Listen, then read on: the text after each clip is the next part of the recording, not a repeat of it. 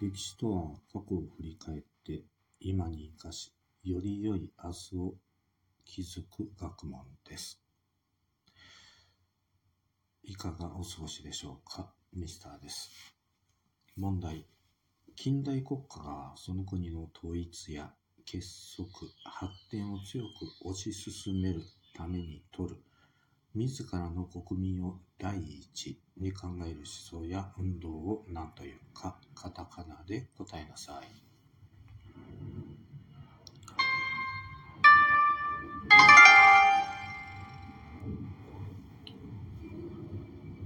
答えはナショナリズムです。植民地においては独立を目指した運動が展開されたという例もあります。ナショナリズムは国家主義、国民主義、国粋主義、民族主義などとも訳され、国家という統一、独立した共同体を一般的には自己の所属する民族のもと形成する政治思想や運動を指しています。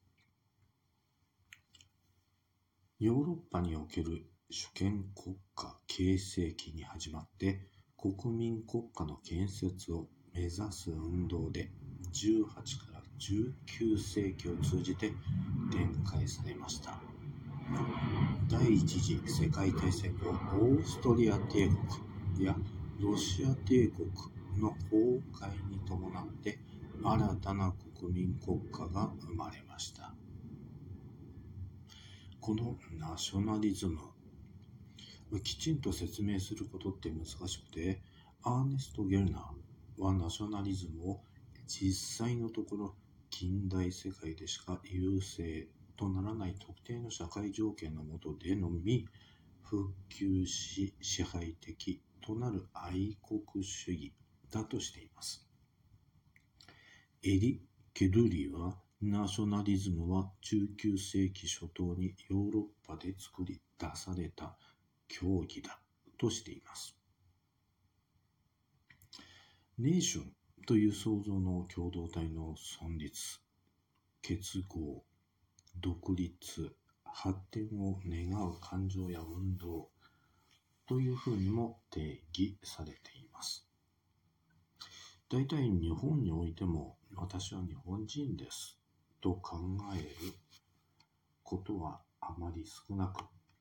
私は紀州の人ですと考える人の方が多かった昔。それぞれのアイデンティティはそれぞれの地域レベルであって国家レベルで考えていたわけではありません。基本的にフランス革命によって民族を主体とする考えであるナショナリズムが成立しました。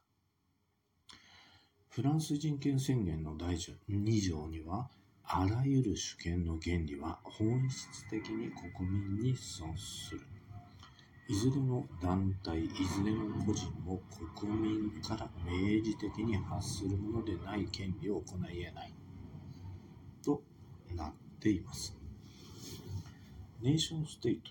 と呼ばれる国民国家が生まれ、スペイン、ポルトガル、イギリス、オランダ、フランスが国民国家となっていきました。日本の場合、明治維新によって中央集権国会の会、福沢諭吉が一心独立して一国独立すと述べ、日本のナショナリズムが形成されていきました。第二次世界大戦後、旧植民地が独立して国民国家を形成し、ナショナリズムが世界一般の原理として復旧していくようになったわけです。日本のように富国強兵、殖産工業というのをスローガンに国家を挙げて中央集権的な政治、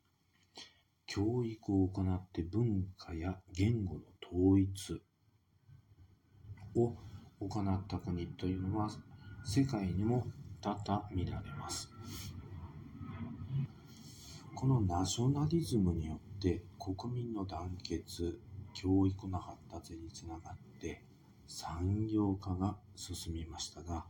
同化政策によってアイヌ民族や沖縄の文化が消失していくというデメリットが差別となって現れたのも記憶に新しいことだと思います。ナチス・ドイツが行ったユダヤ人への迫害、大量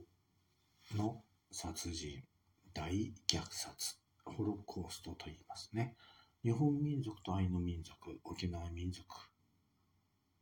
との間での差別となって現れたわけです。1990年代のボスニア戦争、ごめんなさい、ボスニア紛争におけるセルビア武装勢力が行った民族浄化による虐殺やレイプでそういったニュースは世界中を駆け巡りました現在はナショナリズムから脱ナショナリズムであるトランスナショナリズムへ世界の潮流は流れを変えていっています。今日はこの辺でおしまいにしましょう。それでは次回まで。ごきげんよう。